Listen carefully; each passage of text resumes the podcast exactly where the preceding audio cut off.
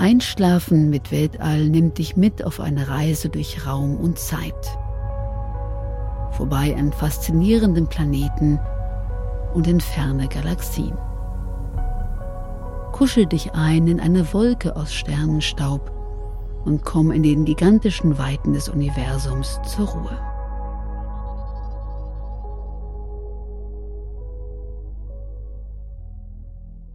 Schwarze Löcher und wo sie zu finden sind. I'm Sandra, and I'm just the professional your small business was looking for. But you didn't hire me because you didn't use LinkedIn jobs. LinkedIn has professionals you can't find anywhere else, including those who aren't actively looking for a new job but might be open to the perfect role, like me. In a given month, over 70% of LinkedIn users don't visit other leading job sites. So if you're not looking on LinkedIn, you'll miss out on great candidates like Sandra. Start hiring professionals like a professional. Post your free job on linkedin.com/people today. Bis jetzt haben wir uns die Entstehung von schwarzen Löchern betrachtet. Wir haben erfahren, dass sie keine Löcher im All darstellen, sondern vielmehr die Überreste von sehr massereichen Sternen sind, die am Ende ihres Lebens nicht mit den Strahlungsdruck aufrechterhalten können, um ihrer eigenen extremen Schwerkraft standzuhalten. Ein katastrophaler Kollaps ist die Folge, das Ergebnis etwas Unvorstellbares. Ein Objekt von der Masse zweier Sonnen, zusammengequetscht auf die Größe eines Punktes. Die Anziehungskraft ist hier so gewaltig, dass selbst Licht diesem Ort nicht mehr entfliehen kann. Nun wollen wir die schwarzen Löcher selbst kennenlernen. Dazu müssen wir zunächst die Umgebung verstehen, die ein schwarzes Loch mit seiner gewaltigen Anziehungskraft um sich herum aufbaut. Auch hier hat uns die Einsteinsche Relativitätstheorie sehr geholfen. Newton hatte die Schwerkraft noch als eine Art telepathische Fernwirkung zwischen zwei Massen betrachtet. Einstein hingegen erklärte die Schwerkraft als Scheinphänomen, das eine Folge der Raumkrümmung ist, welche die Masse selbst erzeugt. Masse, Raum, Bewegung und Zeit lassen sich nicht getrennt voneinander betrachten. Die Masse beeinflusst den Raum, der Raum beeinflusst die Bewegung der Masse, die Bewegung beeinflusst die Geschwindigkeit der Masse, was wiederum die auf ihr ablaufende Zeit, die auf ihr herrschenden Maßstäbe und den Energiegehalt der Masse beeinflusst. Und je größer die Masse eines Objektes ist, umso stärker krümmt sie den Raum. Diese Krümmung findet aber in der vierten Dimension statt, die für uns unerfahrbar ist. Deswegen versuchen wir einmal, es uns in zwei Dimensionen vorzustellen. Eine Masse wie die Sonne würde eine Raumkrümmung erzeugen, die als trichterförmige Vertiefung in Erscheinung träte. Stellen wir uns als Beispiel die Oberfläche eines Trampolins vor, das durch eine schwere Kugel eingedellt wird. Die Planeten wären gezwungen, an der Wandfläche dieser trichterförmigen Vertiefung auf Kreisbahnen entlang zu rollen. Besitzen Sie dabei eine Geschwindigkeit, die genügend Fliehkraft erzeugt, so nehmen Sie auf dieser Wandung eine stabile Bahn ein. Sind Geschwindigkeit bzw. Fliehkraft zu hoch, geht es in einer eleganten Parabel heraus aus dem Trichter.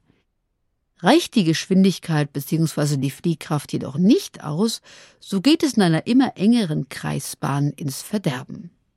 In unserem vierdimensionalen Universum sieht die Sache ein wenig anders aus, aber glücklicherweise zeigte uns Einstein auch einen Weg, wie man die Raumkrümmung nachweisen kann.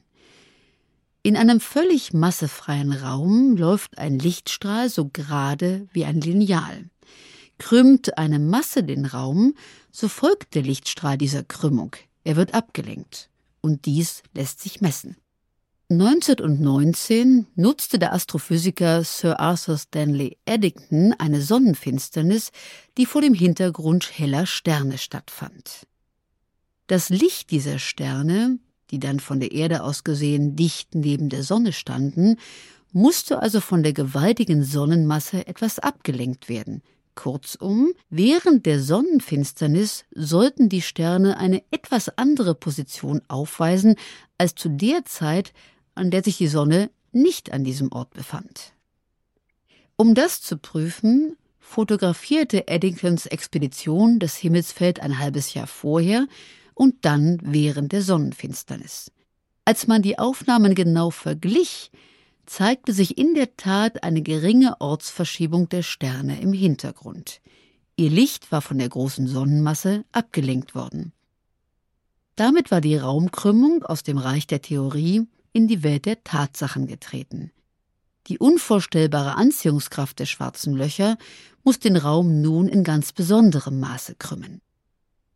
Der Astrophysiker Karl Schwarzschild untersuchte 1916 erstmals einen solchen verschlossenen Stern nach den neuen Regeln der Einsteinschen Relativitätstheorie. Er errechnete, dass die Masse des unsichtbaren Punktsterns eine unendliche Raumkrümmung erzeugt, die sich als kugelförmige Zone um ihn herum wölbt. Heute nennen wir diese Zone den Schwarzschildradius. Innerhalb dieser Zone sind alle physikalischen Gesetze, soweit wir sie bis heute kennen, außer Kraft gesetzt.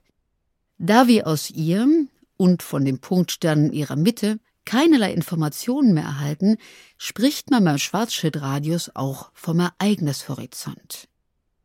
Um den Ereignishorizont legt sich eine Sphäre, in welcher ein Lichtstrahl ringförmig gekrümmt wird. Dies ist für ein Photon der letztmögliche Ort, außerhalb des schwarzen Loches zu bleiben. Gewöhnliche Materie muss mindestens drei Schwarzschildradien Abstand halten, um sich noch auf einer stabilen Umlaufbahn halten zu können. Das heißt auch, je schwerer ein schwarzes Loch ist, je mehr Masse in diesem einen Punkt unendlich zusammengepresst ist, umso mehr Raum beeinflusst das schwarze Loch um sich herum, umso größer ist es. Dabei handelt es sich übrigens bei diesem Punkt, Singularität genannt, um einen mathematischen Punkt. Mathematische Punkte sind aber keine Punkte, wie wir sie mit einem Filzstift oder selbst dem feinsten spitzen Bleistift malen könnten. Denn diese Punkte haben alle eine Fläche. Zugegebenermaßen eine sehr kleine, aber man könnte sie bestimmen. Ein mathematischer Punkt hingegen hat keine Fläche. Und als ob das nicht schon schwer genug vorstellbar wäre. Im real existierenden Universum liegen die Verhältnisse noch sehr viel anders, als schwarze Löcher betrifft. Bisher betrachten wir nur einen Sonderfall. Das Schwarzschildloch steht still und es wird nur durch seine Masse definiert. Man darf jedoch mit Sicherheit davon ausgehen, dass freilebende schwarze Löcher rotieren. Denken wir nur an den Neutronenstern, dessen Rotationsgeschwindigkeit bei seinem Kollaps um das zehn Millionenfache zunimmt. Das Drehimpulserhaltungsgesetz, umgangssprachlich auch Pirouetteneffekt, sorgt für diese bemerkenswerte Erscheinung.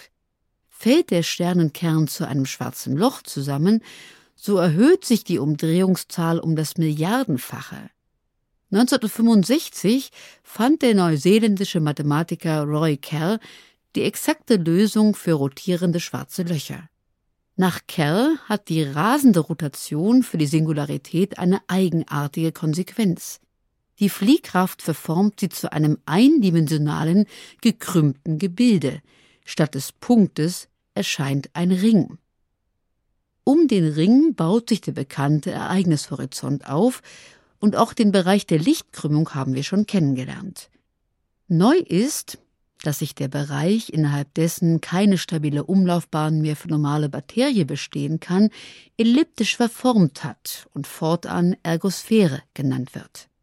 Innerhalb der Ergosphäre erscheint eine rotierende Scheibe, deren einzelne Bereiche sich nach innen zunehmend schneller bewegen und am Ende deutlich der Lichtgeschwindigkeit nähern.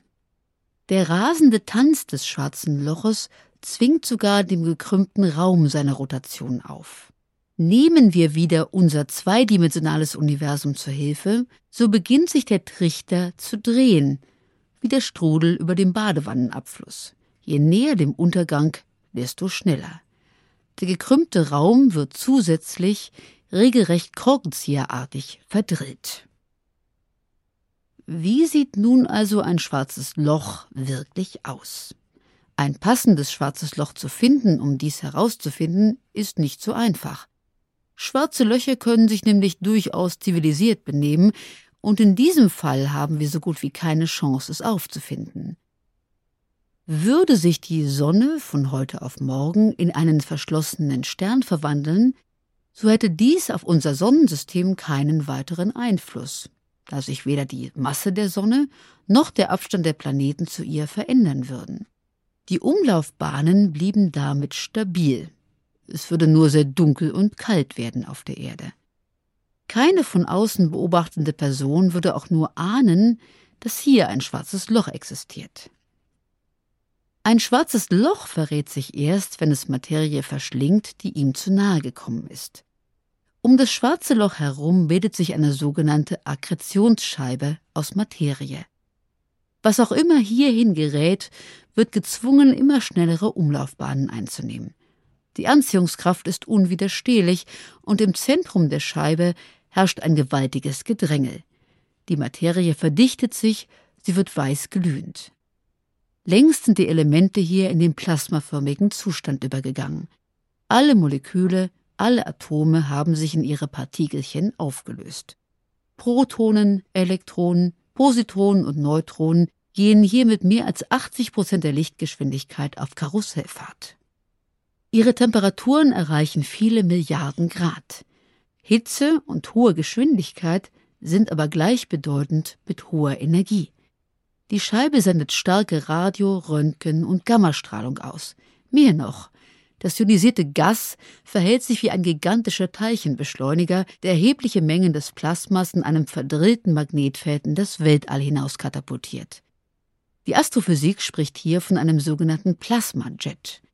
Nur eine geringe Anzahl der Teilchen ist dem wirklichen Untergang geweiht. Wenn wir also ein schwarzes Loch suchen, dann müssen wir eher Materie suchen, die in das Loch hineinfällt. Materie, die so heiß und schnell ist, dass sie im Röntgenlicht strahlt. Ab 1966 konnte man solche starken Röntgenstrahler am Himmel finden, mit Hilfe von Raumsonden, denn Röntgenstrahlung kann glücklicherweise nicht durch unsere Erdatmosphäre hindurchdringen. Wir kennen inzwischen viele Röntgenquellen in unserer Milchstraße, sodass in der Existenz schwarzer Löcher kein Zweifel mehr besteht. Die hochempfindlichen Augen heutiger Detektoren, Radioteleskope, Röntgensatelliten und moderne Fernrohre liefern uns heute fantastische Bilder von Aggressionsscheiben und Jets fressender schwarzer Löcher. Sie kommen vor allem aus den Zentren ferner Galaxien. Denn schwarze Löcher können nicht nur das Endprodukt von sehr großen Sternen sein, sondern finden sich auch in den Zentren der meisten Sternenansammlungen also Galaxien. Allerdings sind hier keine schwarzen Löcher von nur vier oder fünf Sonnenmassen am Werk, sondern es handelt sich um supermassive Objekte, die sich innerhalb großer Zeitspannen gemästet haben und nun die Masse von vielen Millionen oder sogar Milliarden Sternen besitzen. Die Astronomie vermutet heute im Zentrum einer jeden Galaxie solch ein hypermassives schwarzes Loch. Doch wir spüren kaum etwas davon. Viele Galaxien, darunter auch unsere eigene Milchstraße, sind ruhig, da das schwarze Loch kaum Nahrung findet. Gerät aber nach Millionen von Jahren wieder einmal ein unvorsichtiger Sternenschwarm zufällig in die Nähe einer solchen Schwerkraftfalle, so gibt es kein Halten mehr. Die Galaxie, die eben noch friedlich im Kosmos dümpelte, verwandelt sich in ein brüllendes Raubtier, dem keiner mehr in die Quere kommen darf. Eine der gewaltigsten Röntgen- und Radioquellen, die wir kennen, ist das Zentrum der Riesengalaxie M87 im Sternbild Jungfrau. Hier schießt ein schwarzes Loch von 6,6 Milliarden Sonnenmassen einen Plasmajet von mehr als 5000 Lichtjahren Länge aus dem Zentrum heraus. Solche Jets sind in der Lage, ganze Sonnensysteme augenblicklich zu verdampfen. Doch das gigantische Zerstörungswerk trägt auch immer den Keim des Lebens in sich. Denn der Jet wirbelt Bereiche des Kosmos auf und zwingt lose treibende Gasmassen, sich zu verdichten und neue Sterne, neue Planeten zu gebären. Wie auch immer unsere Gedankenspiele auch aussehen, keine der Optionen, die das Universum in der Nähe schwarzer Löcher mit solchen Akkretionsscheiben anbietet, lädt zu einer Erkundungsreise ein. Schon im Abstand einiger Lichtstunden, lange, lange bevor wir überhaupt irgendwelche Einzelheiten erkannt hätten, würde uns die Röntgenstrahlung töten, das Magnetfeld sterilisieren, der Plasmajet verdampfen. Und als ob das nicht genug wäre, würde uns die Schwerkraft in der Nähe eines schwarzen Lochs langsam zerreißen und zu Atomen zermahlen. Wahrscheinlich würde uns der Jet in dieser Form wieder in das All hinaus katapultieren.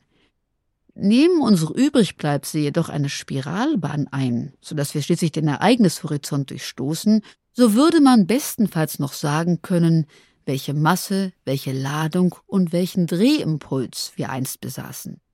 Alle Informationen über unsere Identität sind ausgelöscht. Aus einem schwarzen Loch dringt keinerlei Information nach außen. Zu guter Letzt, und für alle, die heute Abend gerne ruhig schlafen möchten, von allen bisher entdeckten schwarzen Löchern befindet sich von uns aus gesehen keines näher als 1000 Lichtjahre.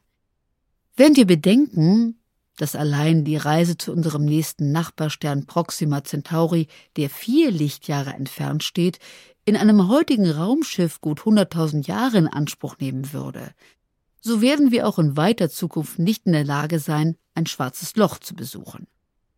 Und auch vom schwarzen Loch im Zentrum unserer Milchstraße sind wir beruhigende 25.000 Lichtjahre, also 25.000 mal 10 Billionen Kilometer entfernt. Schwarze Löcher sind also faszinierend, bizarr und in der Tat gefährlich. Für uns auf unserem wunderschönen blauen Planeten, aber nur in einer sehr theoretischen Form.